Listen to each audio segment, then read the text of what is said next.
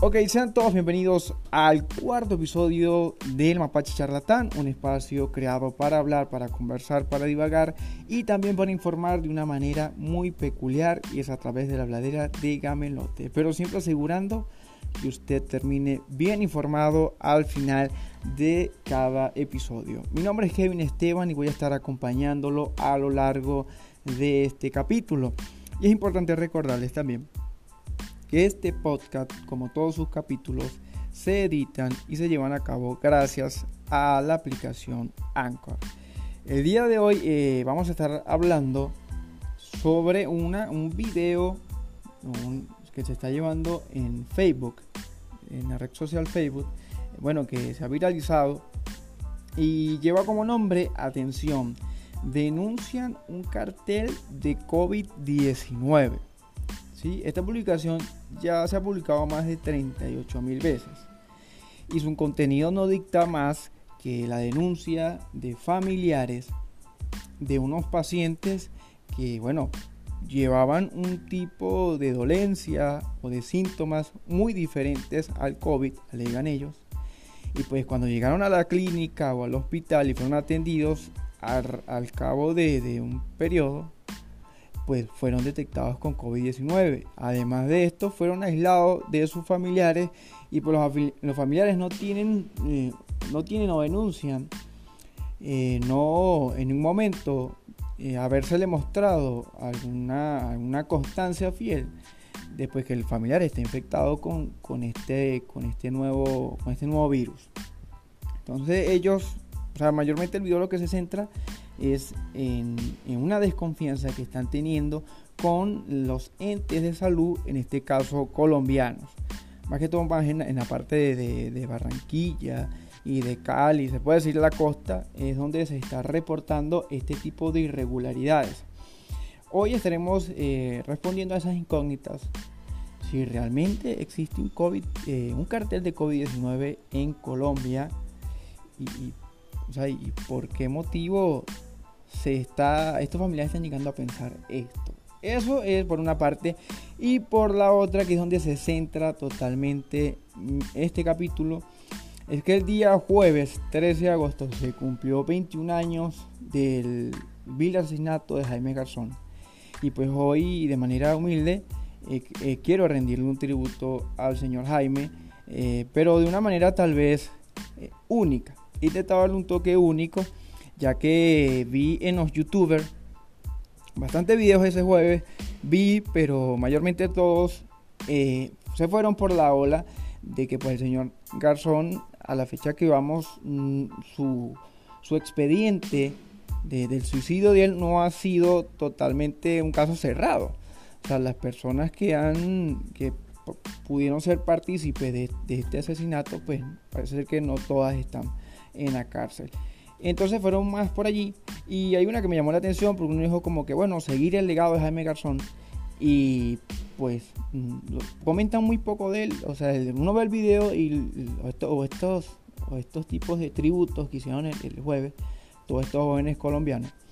Y pues se, se, dan a conocer muy poco a Jaime, más que todo, o sea, comentan pues que es un caso más en Colombia de expedientes sin resolver pero no explican la esencia de Jaime. Creo que eso es lo importante cuando hablamos de un legado, es pues intentar eh, llevar el mensaje de Jaime y, y, demostrar a la gente quién era este hombre. Un hombre además que, adelantándole, pues fue un hombre que aportó bastante a, Colombia. Y pues yo lo conocí eh, viviendo aún en Venezuela. Pues lo vi en unas conferencias subidas en YouTube y pues por allí me interesé bastante en el personaje hasta el día de hoy. Eh, eh, pues conozco a Jaime y, pues quiero que este podcast sea realmente para las personas que a lo mejor nunca han escuchado eh, de Jaime Garzón y pues tengan, como decir, una, una hoja de presentación de lo que fue este señor y de lo que aportó a lo que fue la vida a la vida política y también a los medios de comunicación de Colombia. Así que bueno, siento que este episodio eh, tiene mucho que, que dar, promete bastante, así que bueno, sin más nada que agregar señores, comencemos.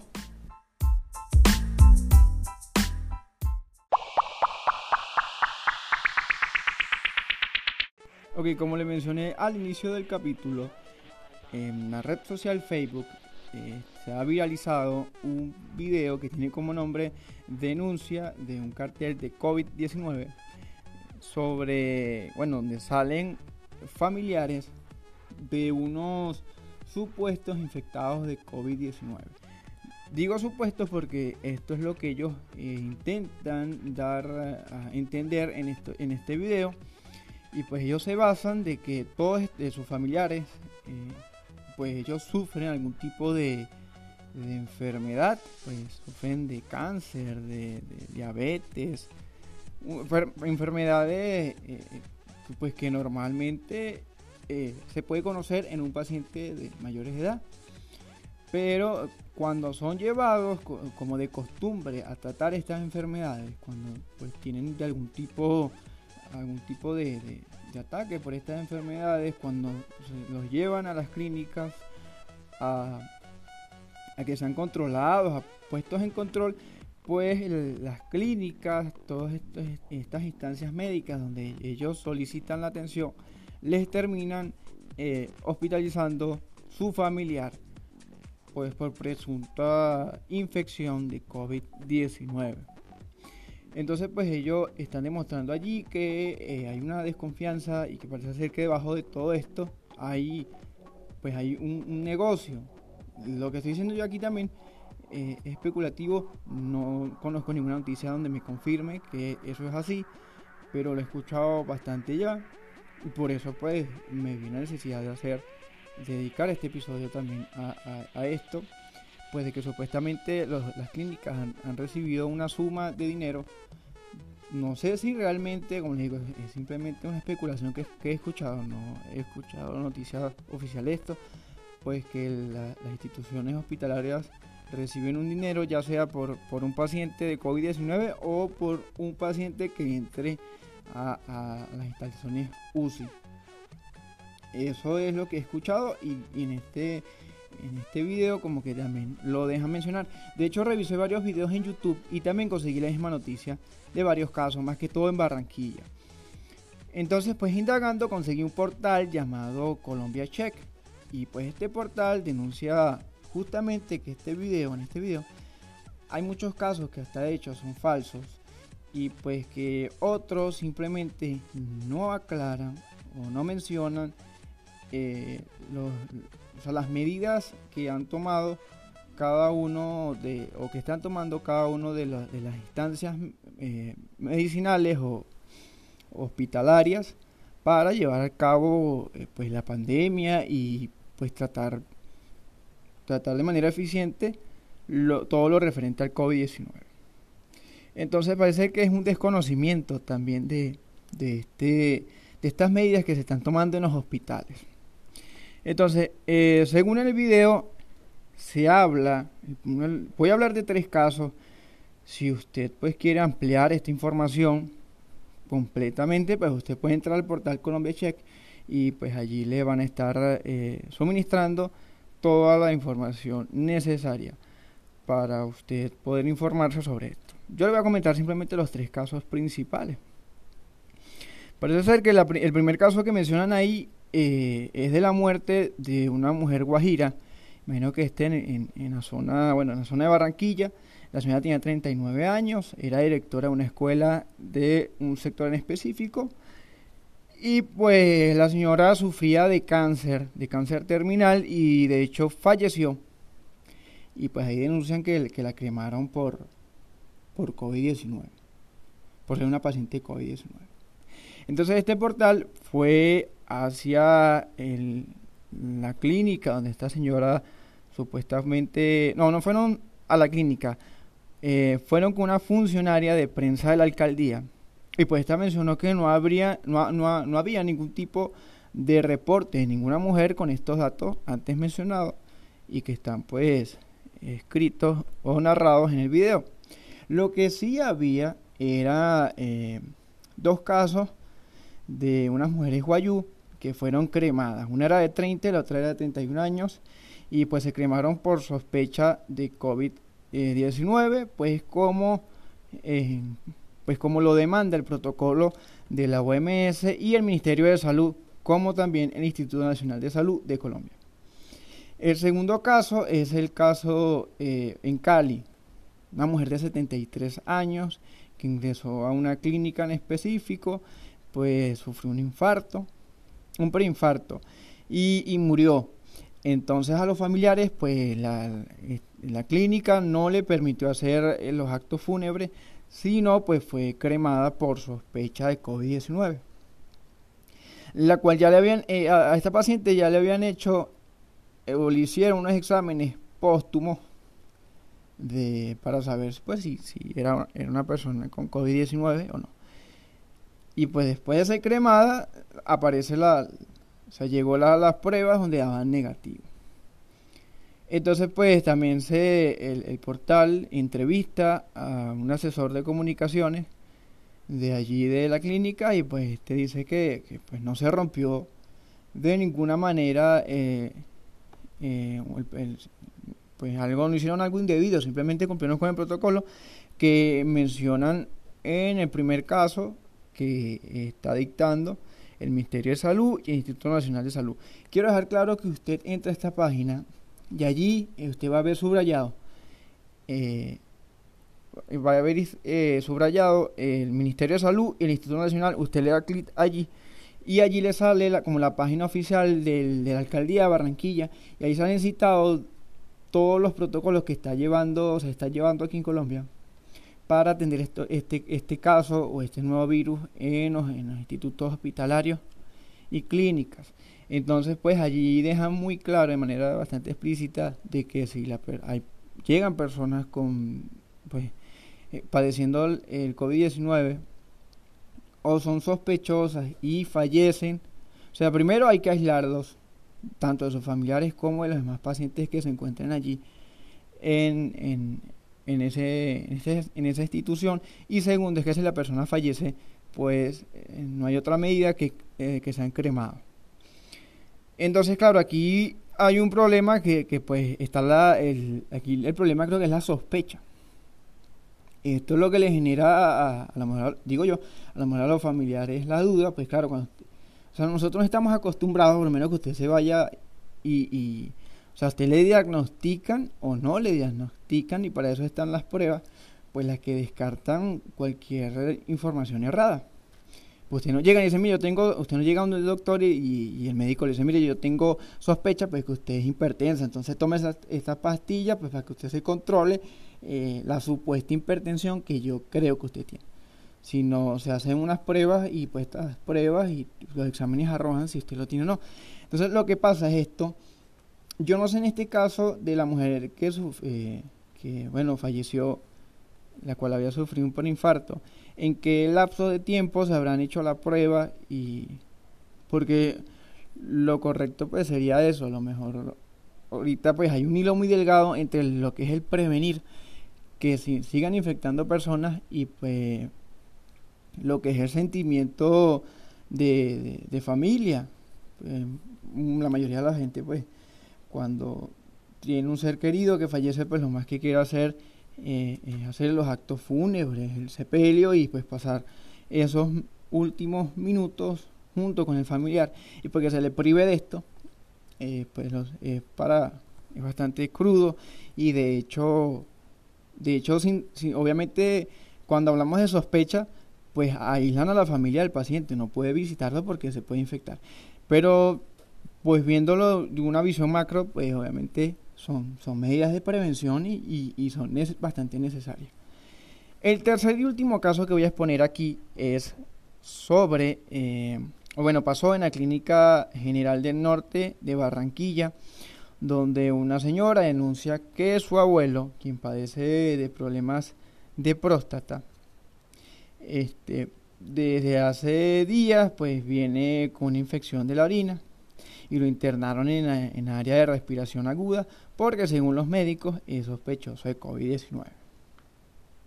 Y pues ella menciona que sin embargo todos los exámenes y síntomas dan cuenta de que no, no hay presencia de, este virus en su organismo. La página que le estoy comentando, Colombia Check, eh, averiguó sobre el caso.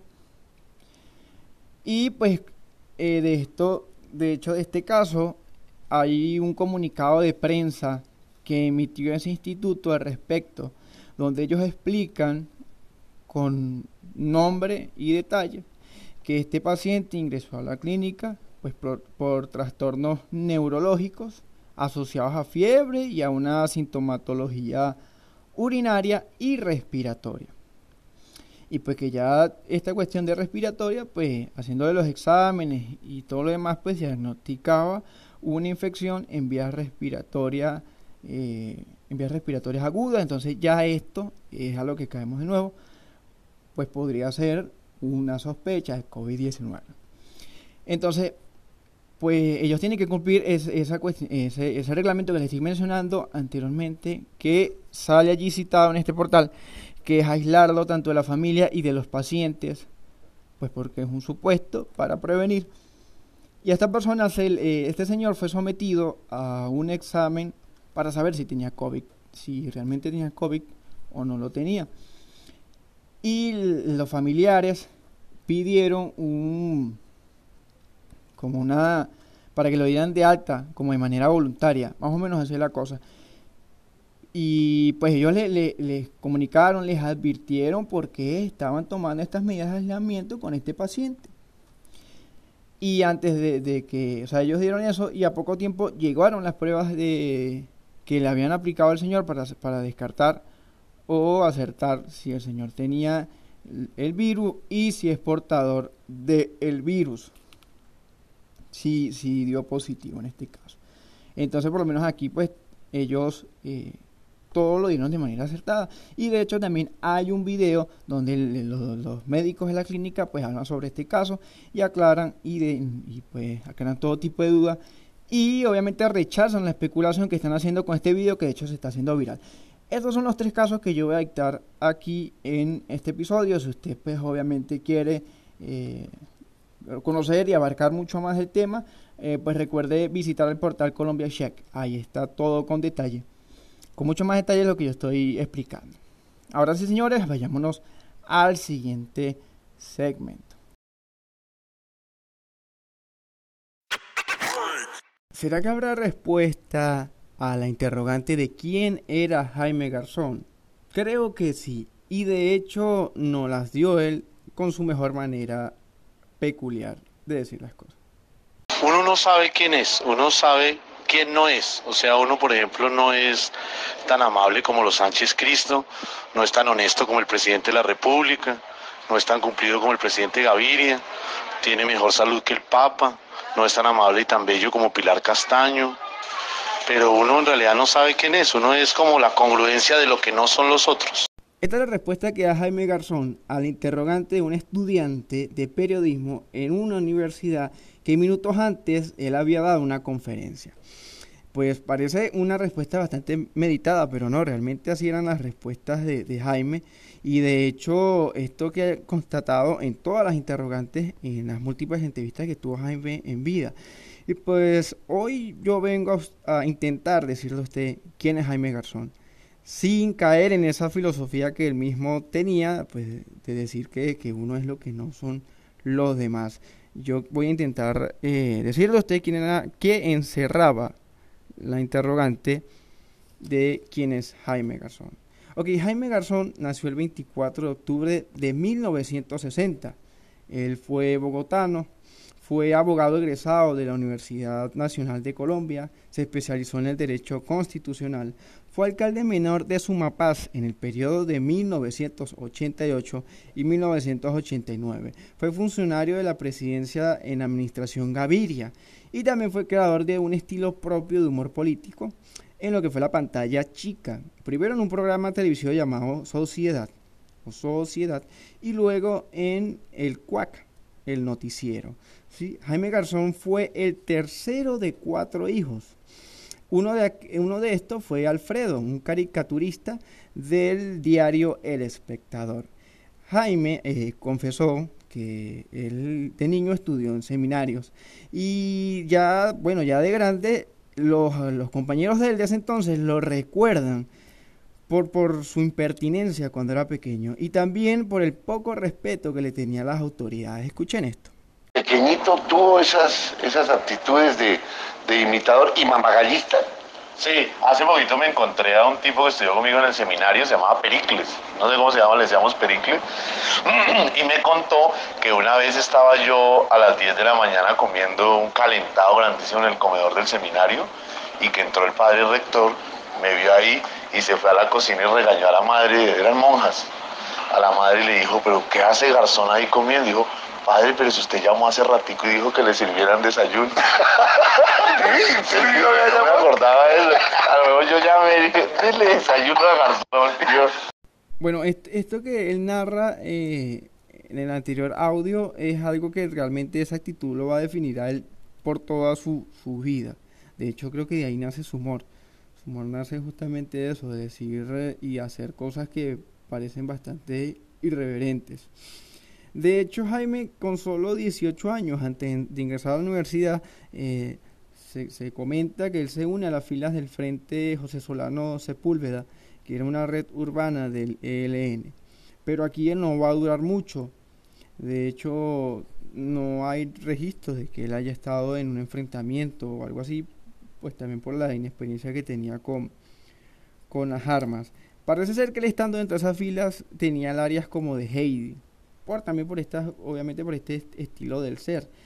Y pues él siempre dejó claro que como que justificaba las consecuencias de la guerrilla y las causas que éstas tomaron para, para, para hacer, pero no hacia dónde habían llegado, no hacia dónde habían dirigido su misión. Esto siempre Jaime a veces lo, muchas veces intentó dejarlo claro. Entonces pues, él se dio cuenta como que por allí no era la cosa y pues él justificó por qué se iría, se retiró, regresó a su casa y empezó entonces a estudiar lo que sería derecho. La guerrilla fue un objetivo importante, fue una expresión no solo a nivel colombiano, sino a nivel eh, latinoamericano. Nosotros fuimos hijos del Che, adoramos la revolución cubana, creí, tomamos Ron Cienfuegos y creímos fervientemente, fervientemente en que el proceso cubano era cierto. ¿Usted fue de esos? Sí, claro, nosotros fuimos de esos que, que convencidos de eso. Se desarrolló un proceso armado que a raíz del aislamiento que existe de la ciudad y, el campo, que es culpa del, del radio y la desinformación de la radio, la guerrilla empezó a crearse un mundo fantasioso y mentiroso. Pues Pizarro a lo último se creía Bolívar porque como no hacía más sino leer a Bolívar, terminó convencido que era Bolívar. Y los los creen y tienen la seria convicción de que son o el Che Guevara o son la redención y son la salvación. Eso los ha aislado de un proceso. La última oportunidad que yo creo en este siglo que tuvo la guerrilla de reintegrarse a un proceso de verdad renovador fue la constituyente. Y no lo hicieron. Ok, pero entonces, ¿cómo Jaime Garzón llegaría a la política y también a los medios de comunicación. Parece que esta cosa, estas dos cosas van de la mano, ya que Jaime Garzón se uniría en 1988 a la campaña del señor Andrés e. Pastrana a la alcaldía mayor de Bogotá. Y pues su aparición en la televisión eh, sucede después de que ah, presuntos eh, asociados al cartel de Medellín secuestren al candidato Andrés Pastrana en la sede de campaña. Entonces, como Jaime Garzón era uno de los testigos, pues aparece por primera vez en la televisora colombiana, pues dando testimonio y notificación del secuestro del señor Andrés Pastrana. Después de, que pase todo esto, pues Andrés Pastrana lo nombraría él como alcalde menor de Sumapaz. Y de allí vendría la segunda aparición de eh, el señor Jaime Garzón, ya como alcalde menor eh, en el noticiero de las 7. E, esa fue su segunda aparición en, en la televisión colombiana. Yo fui alcalde de un, de un pueblito del distrito que se llama San Juan de Sumapaz. Eso es verdad. Eso es verdad. ¿Cuánto tiempo duró alcalde? Duré desde el nombramiento 20 de julio hasta la destitución marzo 20. Pero realmente Jaime Garzón llegaría a la pantalla chica colombiana cuando trabajaba en la Casa Nariño durante la presidencia del señor César Gaviria como coordinador de la traducción de la nueva constitución de 1991 a lenguas indígenas. De igual manera, él también estaba redactando columnas y haciendo caricaturas para el espectador. Pues el señor Eduardo Arias, a través de su hermano, le propone pues que vaya a la televisión y de esta manera él hace su primer programa que fue Sociedad que se transmitió en el periodo de 1990 a 1993 y pues aquí comenzaría entonces lo que sería su gran popularidad en todo el país. ¿Quién le propuso la Ah, bueno, a mí me lo propuso un tipo que se llama Eduardo Arias, que es uno de los gorditos de Pile. Tipo muy irresponsable. Que, que, que forma parte del equipo. Que forma parte del equipo, sí. En 1995 llegaría un proyecto el cual haría Jaime Garzón junto con el actor Diego León que sería bastante trascendental y sería Cuac el Noticiero. Este era un programa televisivo donde el señor Diego León eh, pues hacía el papel de María Leona Santo Domingo y Jaime Garzón sí hacía un quinteto de personajes, todos como encarnando las ideologías políticas que habían en ese entonces. Había una infinidad, un ejemplo está el abogado y político ultraconservador Godofredo Cínico Caspa, es un ejemplo de eso. ¿En qué se basaba este programa? Pues Jaime eh, decía que este era un noticero, que la gente realmente se desinformaba, pero parecía ser que era todo lo contrario. Este señor, a través del humor, le decía la realidad que estaba viviendo el país. Y pues esto sucedió en, el, en la presidencia del señor Néstor Samper, justamente cuando las cosas estaban un poquito turbias, políticamente hablando, en ese momento. Pues fíjense, el presidente estaba siendo acusado de que su campaña estaba siendo patrocinada por dinero del narcotráfico. Pues Jaime entonces lo que hacía era reportar todos estos hechos de manera de humor y, haciendo reír a la gente prácticamente de su desgracia. Era una carta diciendo que cómo se les ocurría poner en el programa un narcotraficante caleño. Entonces, pero qué pena si es que nosotros no nos inventamos el cartel de Cali ni el conflicto, eso es verdad, eso existe ahí. Los colombianos parece que uno les pone el espejo y se asustan, se, se molestan. Qué, bien eso mirarse al espejo, en 1997 el noticiero Quack va a ser cerrado, sacado del aire. Entonces Garzón se va a unir a otro elenco y pues le va a venir la idea de generar un último personaje que de hecho va a ser el más popular y es el que mayormente por el cual mayormente la gente lo reconoce y es Heriberto de la Calle. Este personaje no se basa más que en un, un lustrabota que entrevista a diversos personajes célebres y que bueno, este lo, eh, va a ser el último que entreviste hasta, hasta el día de, su asesinato. Pero más que todo se, basaba era en, una, en un señor que se, pues, se ve bastante eh, de la calle, como su mismo nombre lo dice, pero teniendo un conocimiento político eh, bastante amplio. ¿Qué es eso de la inflación? Sí, es decir, la inflación, eso, bueno, explicaron esta mañana, la inflación quiere decir que la plata cada vez alcanza menos. Es decir, que un peso alcanzaba, por ejemplo, para comprar cinco dulces. La semana entrada el mismo peso alcanza a lo mejor cuatro dulces. La otra semana tres dulces, dos dulces, un dulce así. Es decir, se va dañando lo que se llama el poder adquisitivo. Pero Jaime no solo será un humorista y político reconocido. Además de eso, se volverá gestor de paz en su país ¿Cómo lo hará? ¿De qué manera? Bueno, Colombia en ese momento estaba atravesando una gran guerra armada entre ejército, FARC y paramilitares. Entonces Jaime eh, protagonizará negociaciones donde no habrá dinero de por medio con la FARC para que libere secuestrados. Y pues así llegan eh, días como el 23 de marzo de 1998 pues donde son liberados 32 personas, donde también se hallaban 5 extranjeros y también se va a ver, eh, también se va a hallar la fecha del 3, el 7 de marzo de ese mismo año, donde también serán liberadas 9 más. Además de eso, Jaime era una de las personas que estaba interesada en lo que sería un diálogo de paz entre la FARC y el gobierno, que ha sido pues la disputa mayormente de Colombia. Jaime era un gran creyente del diálogo, no creía en otra, en otra vía que no fuera esa, y era un incansable, pues, eh, sí, un, incansable peleador de esa idea. Y pues así, señores, eh, Jaime se ve eh, involucrado en malentendidos, obviamente se, se convirtió una vez más una piña debajo del brazo para organizaciones corruptas, organizaciones con, con una malicia de hacer de, poder. Y pues en 1999 el 13 de agosto cuando Jaime se dirigía a los estudios de Radionet a realizar el papel de Liberto de la Calle pues es asesinado y así pues una vez más en Colombia se cega la vida de un personaje, de una persona que aportó demasiado a este país y, a todas las personas que estén interesadas en saber de, de Jaime, porque además no fue simplemente una figura nacional, creo que de Jaime se puede sacar muchas cosas buenas, mucho, mucho ideal y un legado, como comenté al comienzo del podcast, que nos puede servir a cada uno de nosotros, seamos colombianos o no. Este es mi caso.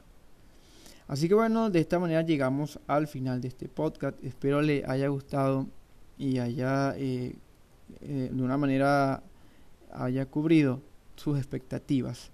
Recuerden que pueden escucharnos a través de todas las plataformas eh, digitales como son Google Podcast, Spotify, Breaker, Public, Radio Public, Poker Cats y por supuesto aquí donde realizamos la edición de cada uno de los capítulos en Anchor. Eh, recuerden también que me pueden conseguir en todas las redes sociales como Kevin Esteban, en Facebook, en Gmail me pueden conseguir como kevin.esteban95 gmail.com y también estamos en Twitter me pueden también conseguir como Kevin Esteban y en Instagram como Kevin.esteban95. Obviamente no va a ser la excepción. Este episodio también me voy a, a despedir con una frase y en este caso esta frase se la voy a dejar a el inmolado Jaime Garzón. Hasta luego. Nadie podrá llevar por encima de su corazón a nadie, ni hacerle mal en su persona, aunque piense y diga diferente. Con ese artículo, con ese, que nos aprendamos, nadie podrá llevar por encima de su corazón a nadie, ni hacerle mal en su persona, aunque piense y diga diferente. Con ese artículo que nos aprendamos, salvamos este país. Por lo menos sus hijos van a tener un país mínimamente más agradable. Yo creo en la vida, creo en los demás, creo que este cuento hay que lucharlo por la gente, creo en un país en paz, creo en la democracia, creo que lo que pasa es que estamos en malas manos, creo que esto tiene salvación. Y ese es un norte demasiado largo.